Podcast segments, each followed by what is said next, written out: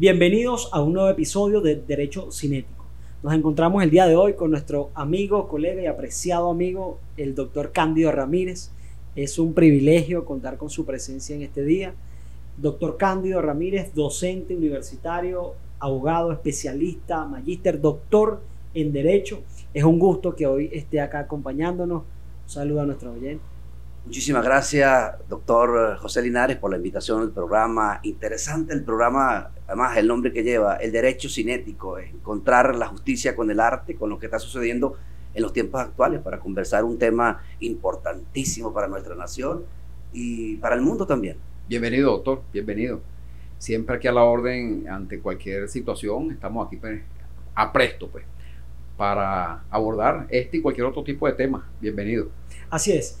Eh, derecho cinético. Una vez más queremos a todos los que nos escuchan por las diferentes plataformas eh, ilustrar respecto a cómo el derecho ha venido transformándose en medio de todos los escenarios que la geopolítica, la política mundial y todos los escenarios, tanto económicos y sociales, que enfrentan todos los ciudadanos del mundo, tienen su incidencia en nuestra república, en el mundo, hasta en nuestro ámbito de desarrollo a veces preguntamos, bueno, pero ¿qué tendría que ver el conflicto Rusia-Ucrania conmigo? Mucho. Aranceles, barcos, flete, eh, inclusive cualquier tipo de desarrollo tecnológico puede verse mermado o afectado por un conflicto internacional. Pero hablando de conflictos internacionales, el doctor Cándido nos acompaña en esta, este día para disertar, para conversar, para ilustrar y enseñar respecto al tema del Esequibo. Un tema interesante por demás. Totalmente. Extremadamente Considero que es un tema, obviamente, de seguridad de la nación y de relevancia para todos los ciudadanos del mundo. Doctor Cándido, ¿qué nos puede ilustrar respecto al conflicto Venezuela y la República Cooperativa de Guyana? Disculpa, bien, sobre todo hoy, hoy en día que estamos en víspera de la celebración de un referéndum eh, que, bueno, se está sometiendo a consideración del pueblo este, aspecto, por esto que tiene que ver con el exequivo. Sí, porque el tema del referendo es importantísimo porque consagra en una sola voluntad la defensa integral de nuestra nación, la defensa territorial de nuestra Guayana Esequiba, que nos pertenece por Real Cédula Española y que es nuestra, y que ahora se pretende arrebatar un brazo de nuestra población y bueno, todos los ciudadanos, el alto mando político, militar, el Estado concebido en población, territorio y gobierno, estamos en obligación de defender un territorio que nos pertenece y que es nuestro y no se puede perder ni un milímetro de territorio. Entonces, eh, pues iremos hablando de los acontecimientos actuales, los acontecimientos históricos que han marcado que ese territorio es nuestro, que nos pertenece, las incidencias desde el punto de vista de la Corte Nacional de Justicia. Sí, precisamente, ante la Corte Internacional de Justicia nos hacemos la pregunta. La Corte Internacional de Justicia, para quienes nos escuchan, tiene la obligación de conocer las disputas entre los estados, exclusivamente entre los estados. Sin embargo, esta tiene un principio que la abraza y que arraiga cualquier conflicto internacional y es la voluntad de los estados de querer someter el conflicto a su conocimiento. La pregunta indica que si está de acuerdo el pueblo venezolano en sostener ese criterio en el que Venezuela no reconoce la jurisdicción de la Corte Internacional de Justicia. Una posición histórica, además, porque es una posición histórica. Venezuela históricamente eh, no, ha, no ha querido someterse a, a, esa Corte Internacional de Justicia, toda vez que existen otras instancias en las que nosotros hemos venido, como, como Estado, como nación, hemos venido discutiendo el tema del referéndum. Y, y claro, aquí es importante detenernos en tres hechos históricos para poder llegar a esta gran pregunta que consagra o cierra nuestra defensa territorial en la unificación de todo el pueblo venezolano. El primer hecho histórico, 1811, declaramos nuestra independencia. Eh, eh, declaramos nuestra constitución, se dio nuestra constitución, la constitución de 1811, que consagra eh, la máxima juridicidad, la máxima jurisdicción de la estructura del Estado venezolano. Nuestro territorio, dado por Real Cédula Española, el territorio de la Guayana Esequiba, correcto, que, que, nació siendo nuestra. El otro hecho histórico, bueno, el laudo arbitral de 1899 donde es un laudo que fue a espaldas de Venezuela con la uniencia de los jueces de Inglaterra, de Rusia de Estados Unidos. Ahí, bajo un acuerdo político, un acuerdo jurídico, bueno, no, nos, pretendieron quitar un territorio por una decisión eh, de, digamos, por una, una decisión de, de la jurisdicción internacional. El otro evento importante de 1966. Ahí nosotros logramos por la vía diplomática, por nuestro canciller ante las Naciones Unidas, bueno, presentar eh, una nota de protesta diciendo que el laudo arbitral era nulo y se llegó a un acuerdo con eh, la Guyana británica que pertenecía al Reino Unido y la Inglaterra y ahí se fijaron eh, tres puntos importantes o tres artículos importantes. Uno era que se declaraba nulo, nulo el laudo arbitral de 1899 y dos, artículos que establecíamos la vía diplomática Correcto. para resolver y llegar a un acuerdo a este conflicto. Y entonces eh, nosotros vemos en los últimos tiempos, en el 2018, cuando, eh, digamos, Guayana decida acudir a la Corte Nacional de Justicia con la ayuda de las Naciones Unidas y intentar una acción eh, judicial para pretender demandar a una república ante la Jurisdicción Internacional. Entonces, desde el punto de vista desde nuestra constitución, como lo establece el artículo 7 de nuestra constitución, que el Estado venezolano no se somete a ninguna jurisdicción internacional. Correcto. Eh, no puede, no tiene jurisdicción la Corte Internacional para conocer de un asunto sobre Venezuela. Y así lo ha establecido el derecho internacional desde el punto de vista de dos principios, el principio de soberanía y la libre determinación de los pueblos. Entonces, eh, por, eso a la gran, por eso respondemos a la, a la gran pregunta de usted, doctor Linares, eh, que, que, recoge tres momentos. Por eso que, este tema me apasiona y, lo que yo quiero, doctor, es que el mundo, los niños, los adolescentes, el adulto, todo el mundo sepa que ese territorio es nuestro. y, esta es una plataforma que nosotros difundimos esto por doquier. Entonces, que quien nos escuche sepa esa historia, porque están acostumbrados a escuchar el dicho de aquel, el dicho, pero no, no, van a, la fuente de la verdad. Sin profundizar, sin profundizar. Claro, y otro tema importante, ¿no? Que se discutía aquí. Venezuela desconoce la Corte Nacional de Justicia, no. Venezuela no desconoce la Corte Nacional de Justicia, solo que la Corte Internacional de Justicia no tiene jurisdicciones, es decir, hay un límite a esa jurisdicción de la Corte.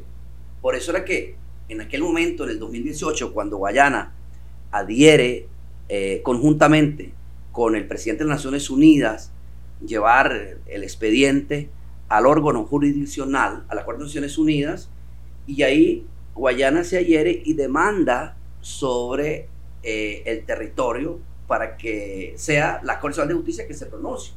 Entonces, bueno, ahí, ahí entramos nosotros. Ajá, la gran pregunta, ¿por qué Venezuela eh, se da por citada?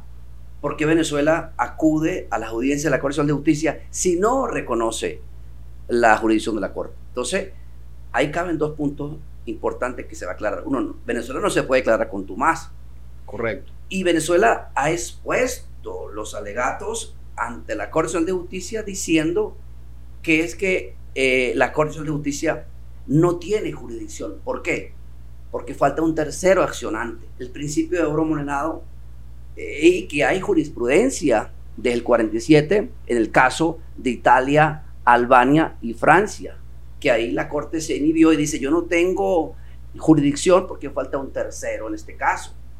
¿Y qué pasa aquí cuando nosotros, cuando Venezuela le dice a la Corte de Justicia, eh, señores, alta majestad de la Corte Internacional de Justicia, ustedes no, no tienen competencia para conocer este caso, porque falta un tercero accionante. ¿Por qué? Bueno, porque nosotros nos dejamos guiar por el Acuerdo de Ginebra de 1966. Y en ese Acuerdo de Ginebra estaba el Reino Unido. Y el Reino Unido firma ese Acuerdo de Ginebra conjuntamente con la Guayana Británica, que era una colonia de la Guayana Británica. Nosotros firmamos el acuerdo eh, en, febrero o, marzo, no, no recuerdo la, la, fecha. Y luego eh, un mes después o dos meses después, eh, recibe la independencia.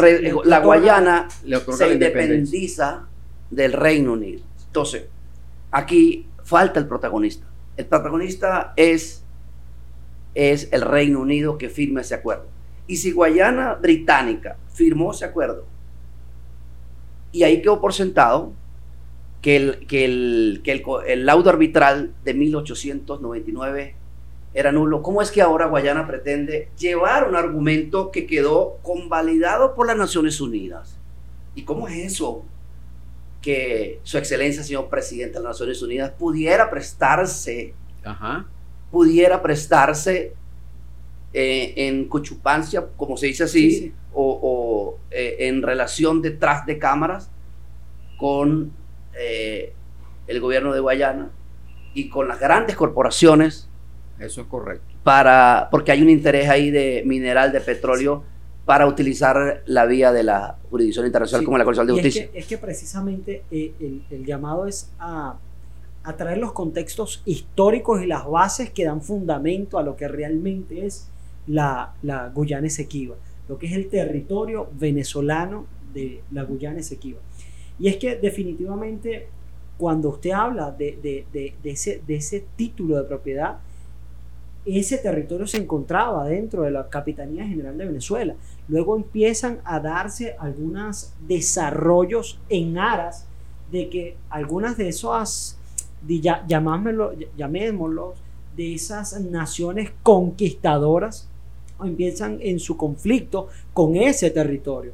Pasa entonces de una colonia a otra el territorio hasta que posteriormente, considerando de pronto alguna, no debilidad, sino considerando entonces de pronto alguna situación política que Venezuela vivió en el momento determinado, eh, colocan, o, en este caso, el, sí, el Reino Unido ordena ese trazado de la línea de, de, de Schombrick que quita no más de 155 mil kilómetros eh, a nuestro territorio. Que pretende despojarnos. Sí, pretendió despojarnos, exactamente. Entonces, de una manera u otra, se ve que ese, ese territorio rico en tantos minerales, en tantos tesoros que, que, tiene pues la tierra venezolana, bueno, ha sido mermado por esa intención y hasta el día de hoy, porque hay que, hay que resaltar un punto y no puede quedar bajo la mesa.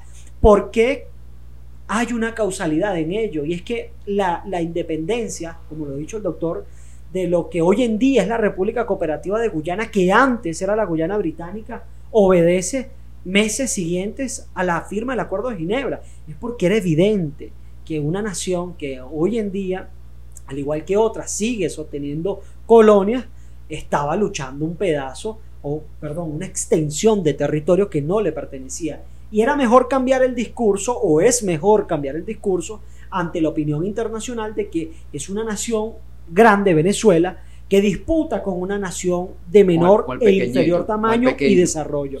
Entonces, que no se confunda el mundo, ni nosotros, ni ningún venezolano, a que es una nación grande, Venezuela, que tiene una disputa con una nación de menor tamaño, porque no es así. Cuando este territorio fue despojado del territorio venezolano, era Venezuela contra el Reino Unido.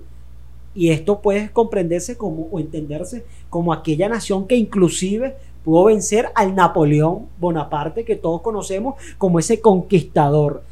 Recordemos que fue en esa época, en esos desarrollos, que se toma o, se inicia eh, eh, eh, las independencias de nuestra república y Venezuela reconoce su independencia con el territorio que tenía la Capitanía General de Venezuela. Entonces, por el Iuti Posidete Iuris es nuestro territorio, que con posterioridad y con esas artimañas, artificios que se pretendieron utilizar en ese acuerdo de París, en ese laudo, donde se establece que más de 54 audiencias se llevaron a cabo para que pudiese existir ese laudo que en definitiva fue írrito. Y no es más que luego, después de ese testamento póstumo, donde se determina en un testamento, esa persona indica eh, quiero confesar al mundo que, bueno, efectivamente ocurre un vicio de gran significación. ¿Cómo no va a ocurrir un vicio si en ese espacio no se le da protagonismo a quienes realmente formaban parte o quienes pudieran verse afectados en medio del desarrollo? Venezuela no fue parte.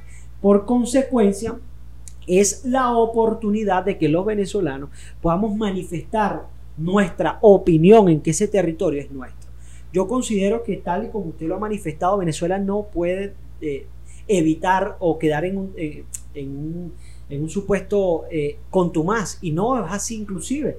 el derecho es común en muchos de sus procedimientos y en la Corte Penal Internacional, en la Corte Internacional de Justicia existen reglamentos, existe el estatuto de cada una de estas instancias que dependen de la, a su vez de la Carta de las Naciones Unidas y, hay elementos a considerar.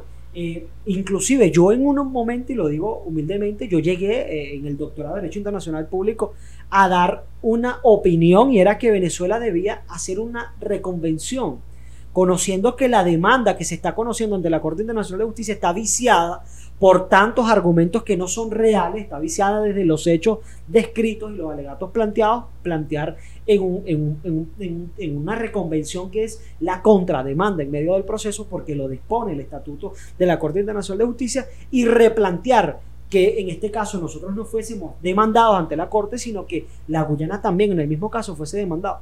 Sin embargo, hay que tener la humildad y entender que esto, esto versa sobre el territorio de mi generación, de nuestras generaciones, y en consecuencia los pasos y las decisiones deben darse en coinonía y en, y en, en, sabiduría y en, y en, ese, en ese trato serio de lo que merece nuestro, nuestro conflicto. Y otro, y otro punto a resaltar en medio de esto es que efectivamente el, acuerdo de Ginebra de, de 1966 describe en sus ocho o nueve artículos que tiene eh, el, artículo número cuatro, es que había el ánimo en el momento en el que se firma el acuerdo de resolver la controversia entre un país firmante y ese país firmante en ese momento cambia la posición política e inmediatamente da otra cualidad a uno de los actores. Entonces hay que ver que de una manera u otra siempre ha obrado lamentablemente, a mi criterio muy personal, ha habido mala fe en, la contraparte, en el Estado eh, eh, de la República Cooperativa de Guyana y del, y Reino Unido, en el, en el modo de cómo se ha manejado esta situación. Lo que pasa es que allí estamos en presencia, fíjense, de, un tema que, que todos debemos saberlo. Y debemos saberlo por cuanto, de alguna manera, lo que está en juego allí son intereses. Intereses, ¿por qué? Porque se ha demostrado que en ese territorio que nos pertenece, históricamente nos pertenece, hay gran cantidad de minerales que pueden generar eh, producción de riqueza para cualquiera de los, digamos, de los estados que pudiera hacerse de ese territorio.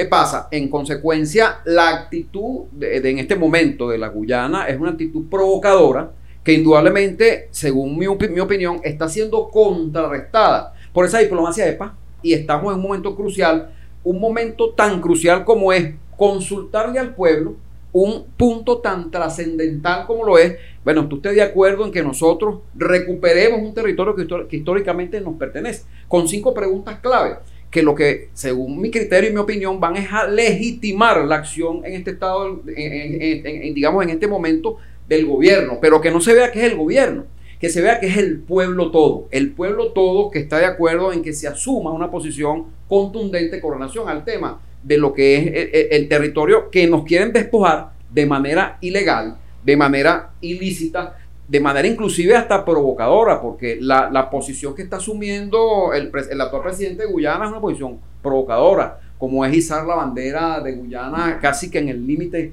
con nosotros. Entonces es interesante que en este momento estemos conscientes de cuál es la situación que se está planteando y de qué es lo que hay detrás de toda esta situación, porque detrás indudablemente de esta situación, ¿quién están? Bueno, son las grandes corporaciones petroleras, ¿verdad, doctor Cándido? Sí, yo creo que el Estado profundo, ¿no?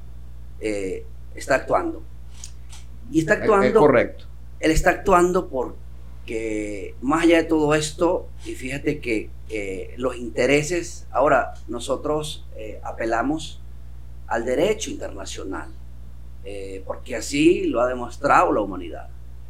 Eh, la función de la Corte Internacional de Justicia. Eh, si somos realistas, eh, una Corte Internacional de Justicia, hay que entender que el gobierno legítimo de Venezuela en la Unión Europea no es reconocido. Así es.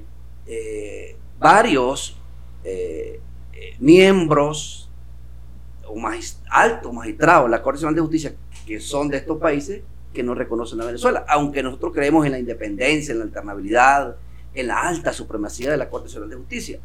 Ahora bien, la actuación pasada de la solicitud que hizo Guayana ante la Corte Nacional de Justicia que declarara nulo el referendo que el pueblo se quiere dar, porque así lo ha establecido nuestra constitución, para ejercer el principio político democrático, soberanía popular. Así es, así es. Y la Corte Nacional de Justicia cita a Guayana y cita a Venezuela.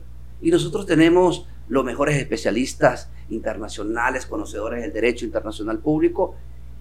Y el referendo va a ser, ¿cuántos días faltan? Hoy estamos... Hoy estamos a martes. ¿no? Martes, el domingo. domingo. Domingo 3, el referendo. La Corte debió haberse pronunciado. ¿Y cuál es el procedimiento de la Corte? Bueno, que la Corte no tiene jurisdicción para conocer de un asunto interno. Eso es correcto. Que le pertenece a Venezuela Eso y que los venezolanos han decidido, de acuerdo a la Constitución, eh, darse este, este referendo para, para concentrar en una sola voluntad la defensa integral de nuestro territorio. Y nuestro territorio no se puede ceder ni un milímetro. Así Qué es. bueno porque esto nos ha permitido unirnos como venezolanos, conocer a profundidad este tema que siempre lo hemos tenido ahí. Y tal vez eh, eh, nosotros no, no nos podemos hacer leña al árbol caído, detenernos, ¿por qué no actuamos? La diplomacia, pues, en cierta medida ha respondido, ha actuado, y nosotros hemos, yo creo que tenido dos avances. El primer avance, el acuerdo de Ginebra, y otro avance, yo creo que eh, la decisión de la Corte del pasado eh, 4 de abril, donde la Corte admite la solicitud de objeciones preliminares presentadas por la República de Venezuela.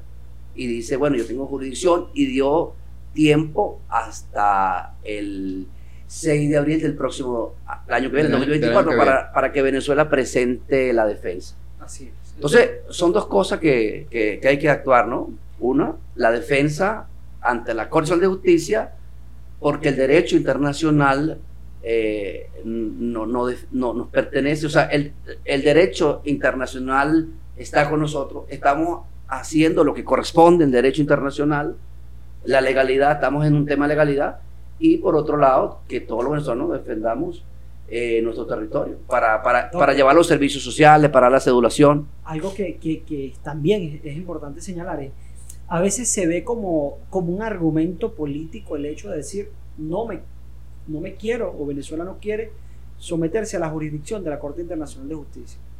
Y no es que, como lo dice el doctor Candido, no es que no quiera, porque definitivamente es una corte con jurisdicción para resolver conflictos.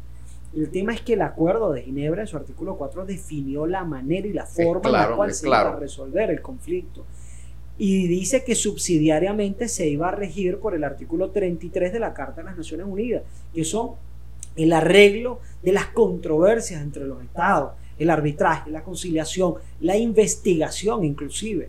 Acá no se ha generado ni siquiera una comisión por la eh, eh, Naciones Unidas, la Secretaría de las Naciones Unidas, quien ejerce la cabeza de las Naciones Unidas, no determinó de pronto un comité investigativo que determinase el origen de fondo respecto a esa titularidad que se pretende sobre ese territorio. Entonces vemos que ahí es donde nace ese, ese argumento de decir, ¿por qué me debo someter de manera arbitraria a una jurisdicción que se me está guiando cuando aún han quedado elementos, porque se supone que dentro del ámbito jurídico, el litigio es el último de los recursos que se debe ejercer. Han, debido, y sobre todo en las relaciones internacionales, han debido de previamente eh, guiarse la mediación, la conciliación, el arbitraje, la investigación, de manera que poder acercar a las partes. Y bueno, entre ambas pretensiones, acercar al punto donde cada uno pueda tener de pronto una, un- una posición, valga la redundancia, positiva en ámbitos de que, bueno, se vea menos afectado cada uno. Esto no ocurrió. Y, y lo importante es esto que, que en los últimos tiempos no se había visto que, que todo, que se concentrara todo, toda la población venezolana. Así es. Así eh, partidos políticos, de gobierno, de oposición, Estado. Y, y yo creo que esto va a generar un resultado positivo porque nosotros estamos demostrando al mundo que estamos en la legalidad, que el derecho internacional nos respalda. Ahora bien, hay que analizar el tema de la sentencia de la Corte Internacional de Justicia. O sea, el pedimento que hizo Guayana. Guayana le dice a la Corte Nacional de Justicia, mira, por favor, eh, solicitamos a esta Corte que Venezuela se abstenga, uno, de otorgar concesiones petroleras y mineras, y dos, la presencia de fragata militar en, la, en el espacio territorial.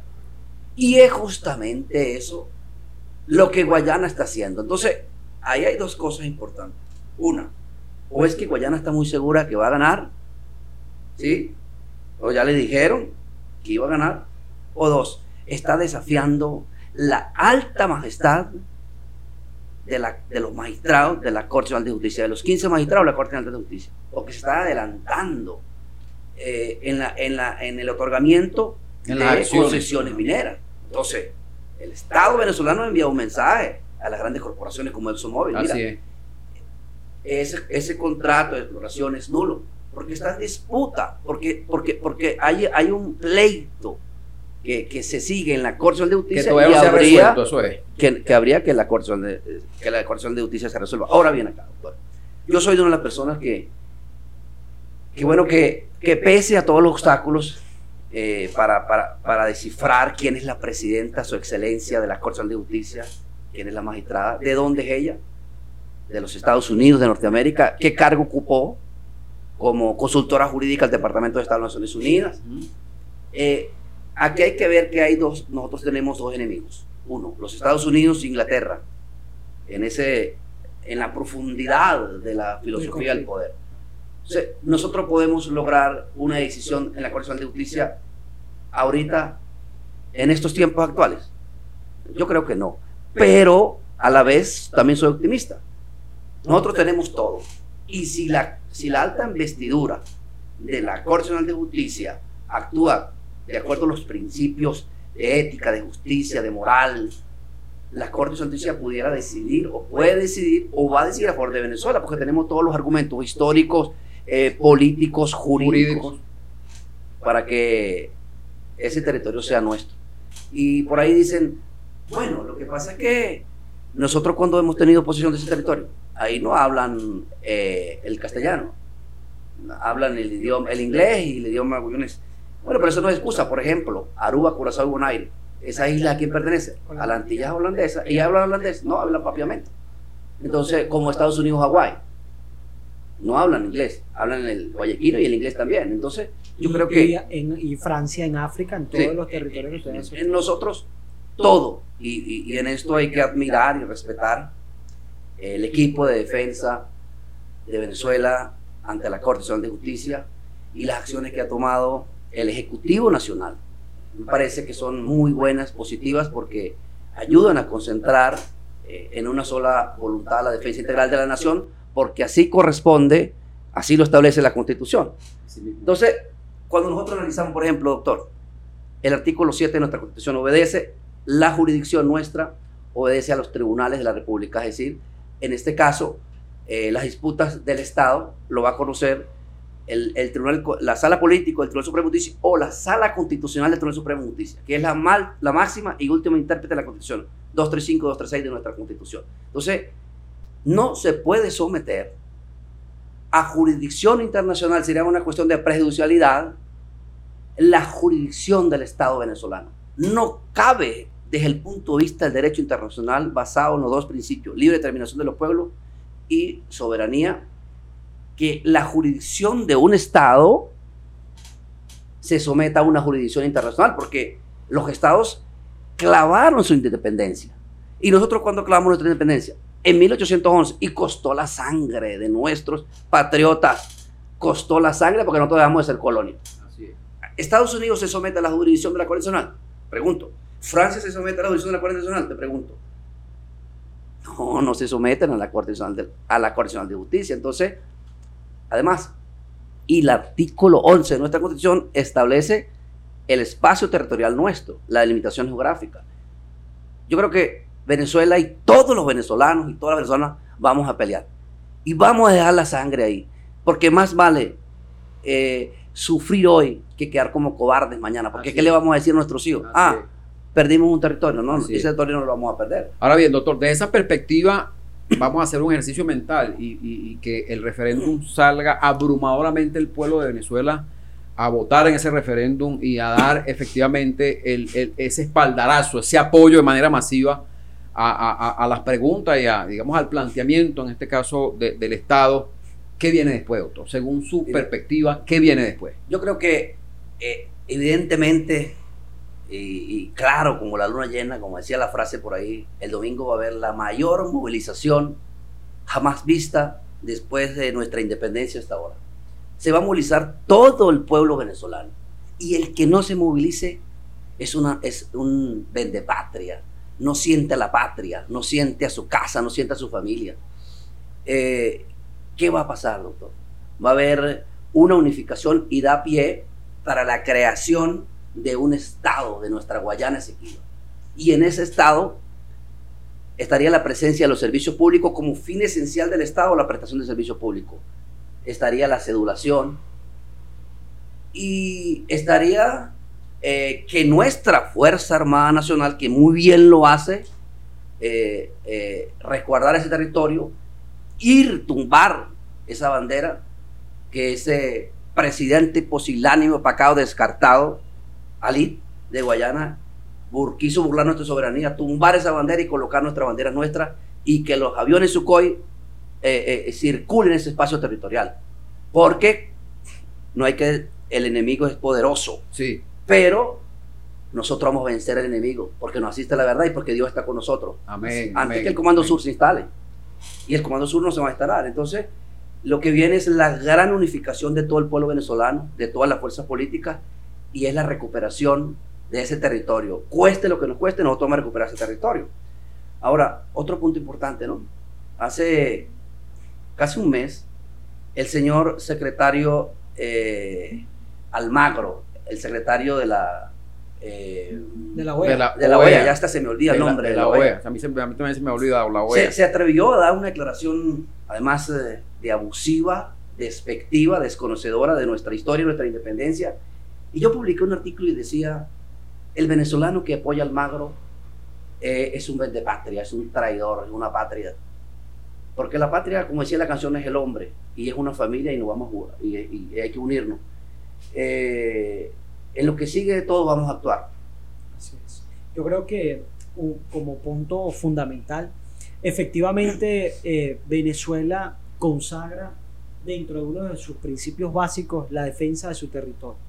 Y para defender efectivamente nuestro territorio tenemos que tener bien instaurado, bien, bien, bien planteado nuestros argumentos. Porque luchar sin el argumento no es luchar. Y yo creo que el pueblo venezolano o, y cada uno de nuestros ciudadanos venezolanos deben reconocer en principio para sí mismo la historia de este territorio.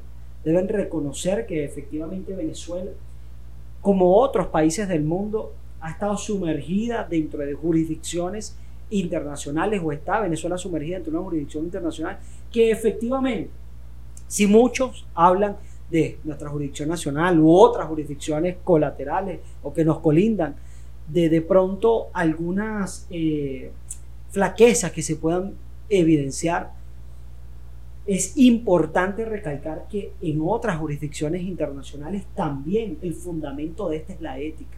Y la ética no está acompañada por el simple hecho de una infraestructura o de una organización. La ética está en el ser de cada uno de quienes ejercen o representan la jurisdicción, porque tal y como lo dice nuestra constitución, la, el ejercicio de la jurisdicción la ejercen los ciudadanos en nombre de la República y por autoridad de la ley. En este caso, en las jurisdicciones internacionales la ejercen los ciudadanos de la comunidad mundial en nombre de la Carta de las Naciones Unidas y la delegación expresa que han hecho todos los países del mundo en someterse a esta jurisdicción.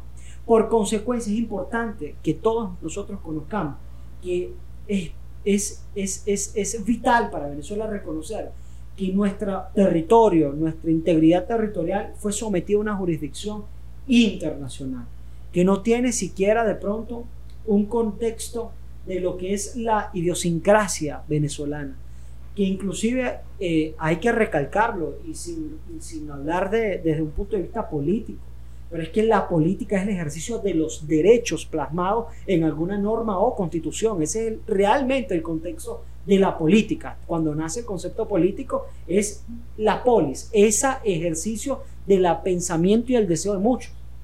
Y en este caso, si analizamos un contexto político, hay intereses, intereses nacionales, intereses extranjeros, por parte de estados, por parte de corporaciones, por parte individuales de, deseos intencionados de personas y es por eso que hoy más que nunca el interés de los venezolanos debe estar vigente. Y para concluir, yo diría que eh, el Esequibo es territorio venezolano. Sí, eh, el único argumento válido que, que, nosotros tenemos es el Acuerdo de Ginebra de 1966. Es el que reconocemos. En, en, febrero se procede a las firmas, en abril se procede eh, los dos parlamentos, el Parlamento inglés y el Parlamento venezolano, a firmar el Acuerdo de Ginebra y se materializa el Acuerdo de Ginebra. Luego en mayo, un mes después, eh, Guayana crea la independencia eh, del Reino Unido. Y en, ese, y en ese tiempo que Guayana crea la independencia, tiene de entrada, tiene en la mesa un acuerdo y sigue trabajando en el acuerdo. Es decir, hay que no olvidar la historia, porque Guayana reconoce ese acuerdo ya habiendo aclarado la independencia y se dan los procesos políticos. Y bueno, de alguna otra manera no llegamos a la solución. Luego Guayana, a espaldas de Venezuela, decide eh, motivar la jurisdicción internacional, como es en este caso la Corte Nacional de Justicia, caso que no, que no correspondía, caso que no correspondía. Ahora, el tema del tercero accionante, que fue el Reino Unido. Si hay, en este caso, el, el autor principal de la demanda, que fue el Reino Unido, ¿cómo la Corte Internacional de Justicia va a conocer un asunto donde no está el, el firmante principal, el Reino Unido? Y fíjate que ha existido jurisdicción internacional, como el principio de oro eh, que, el, que la Corte Nacional de Justicia no se, no se pronuncia, no, dice no tengo jurisdicción porque falta un tercer opcionante, y aquí en este caso no. Ahora, bueno, seguimos adelante. La Corte Nacional de Justicia admite, la, admite una objeción preliminar presentada por Venezuela y dice, eh, eh, reconozco que tengo jurisdicción la Corte tiene jurisdicción y da hasta el próximo, el 2024, el 6 de abril, para que Venezuela presente la defensa. Eh, ahora, para concluir, Guayana eh, presenta unas solicitudes ante la Corte de Justicia para decir que Venezuela no puede realizar ese referendo. Eso es abrupto. Si hay una constitución, nosotros obedecemos esa constitución porque es el pacto sagrado, el polvo. Claro. Es el pacto sagrado. Entonces, Venezuela va presenta su defensa, Guayana va, presenta su defensa y aún la Corte Nacional de Justicia no se ha pronunciado. Debería pronunciarse, decir, mira, la Corte Nacional de Justicia no tiene jurisdicción, no tiene competencia para conocer este, este asunto porque es un tema de derecho interno y, y, y, en consecuencia, bueno, seguimos en el proceso de defensa. O sea, de modo que, que todos los venezolanos en el mundo donde estemos, estamos en la obligación y en el derecho defender nuestra nación, defender nuestro territorio que costó la sangre y que nosotros ya firmamos la independencia. Nos asiste el derecho, nos asiste la verdad. Qué bueno que todo el país se haya unido,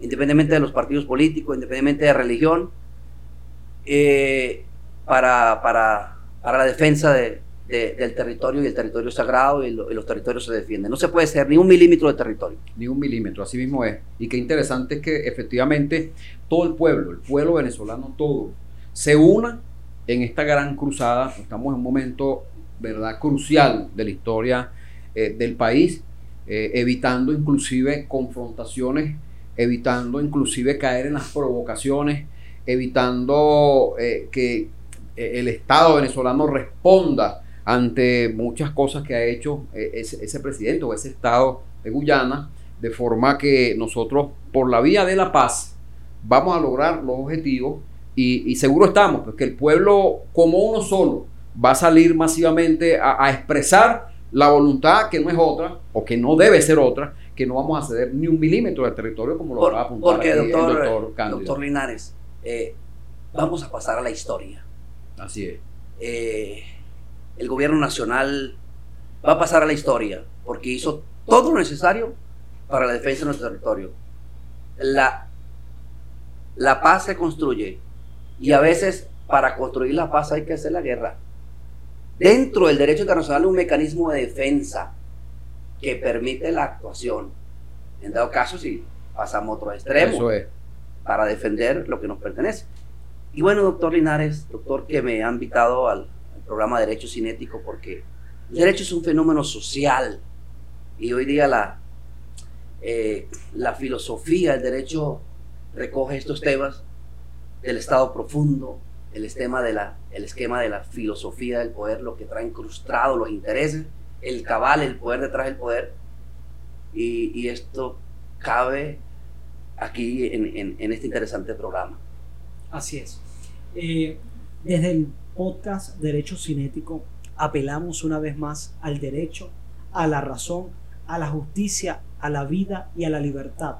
Esos valores que fueron eh, bandera, que fueron izados por todos los países que de una manera u otra ejercieron la política, ejercieron la revolución social, Estados Unidos, Francia, Venezuela y todos los que siguieron, todas estas, estas independ- independentistas, abrogaron a la libertad, al desarrollo y a una comunidad internacional que se respete en cuanto a sus derechos se refiere, se respete en cuanto a sus fronteras y a la posibilidad de estos de poder elegir su forma y manera de gobierno. Esto ha sido Derecho Cinético gracias a la presencia de nuestro estimado y gran apreciado amigo el doctor Cándido Ramírez. Estaremos viéndonos en otro